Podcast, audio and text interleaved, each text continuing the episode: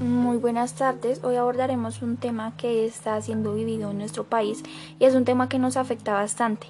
Es la reforma tributaria.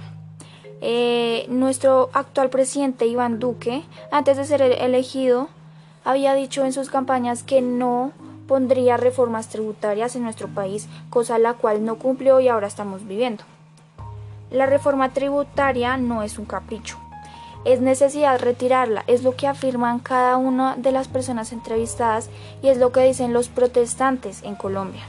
Las protestas en Colombia o el paro nacional son una serie de manifestaciones multifactoriales desencadenadas por el anuncio del proyecto de la reforma tributaria, propuesto por el gobierno de Iván Duque, realizadas inicialmente con el objetivo de lograr eliminación de esta propuesta reestructurante y las cuales fueron asentadas principalmente por el uso desproporcionado de la fuerza de partes autoridades. ¿Esto qué quiere decir? Que mientras las personas salían a marchar por sus derechos, muchos agentes de la policía y del SMAT acudieron con violencia, abusaron de su autoridad y mataron varios jóvenes en ciudades como Cali, Manizales, Bogotá. Eh, esto nos indigna. Los manifestantes se han visto afectados por estos hechos y la violencia no es la solución para combatir todo esto. Pero, ¿qué es lo que proponía la reforma tributaria de Iván Duque? La reforma tributaria de Iván Duque proponía el aumento de la tarifa impositiva. El impuesto de renta se iba a cobrar multiplicando la tarifa. ¿Qué más proponía?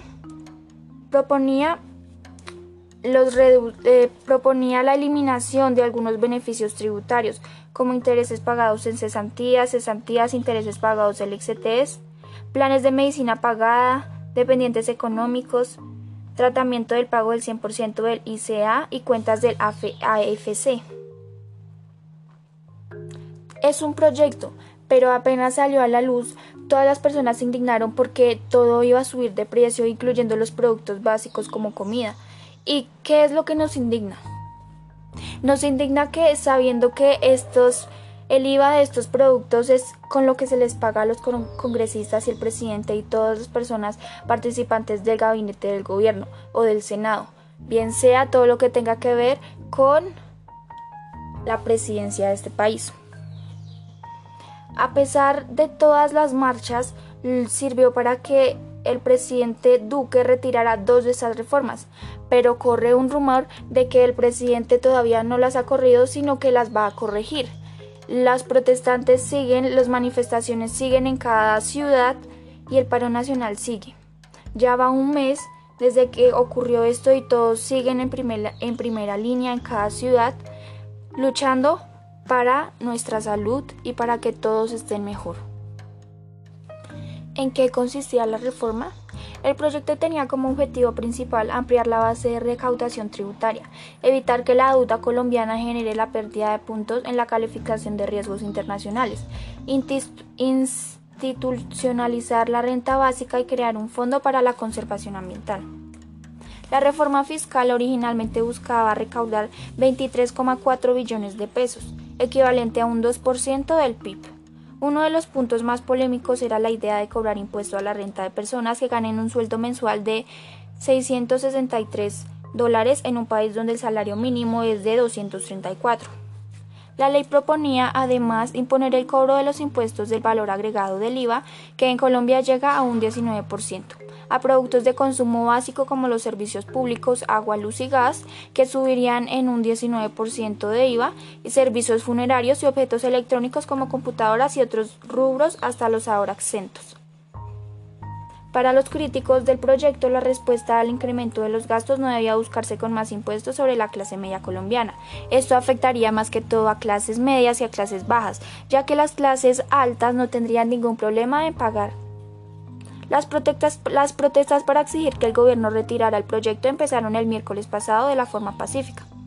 El miércoles pasado, en abril, pero luego se registraron ataques contra edificios de gobierno y el sistema de transporte de Bogotá, Medellín y Cali, lo que llevó a que la policía y el SMAT enfrentaran a estos vándalos, como se les llama, para que no hicieran más daños en los transportes públicos y en los edificios del gobierno.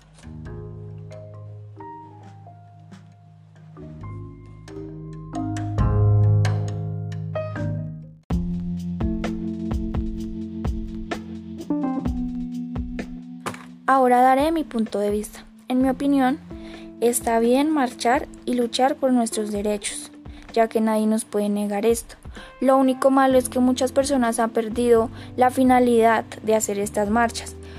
Por ello, han ocurrido muertes innecesarias por la violencia, por acudir a la violencia. Esta no es la forma, la forma es dialogar en paz, con tranquilidad y sin violencia. Todo sin violencia se puede lograr. Las personas hoy en día no saben esperar y se dejan llevar por sus emociones. Yo no estoy de acuerdo con la reforma tributaria que proponía el presidente Iván Duque, ya que esto nos afectaría gravemente a nosotros que somos de una clase media.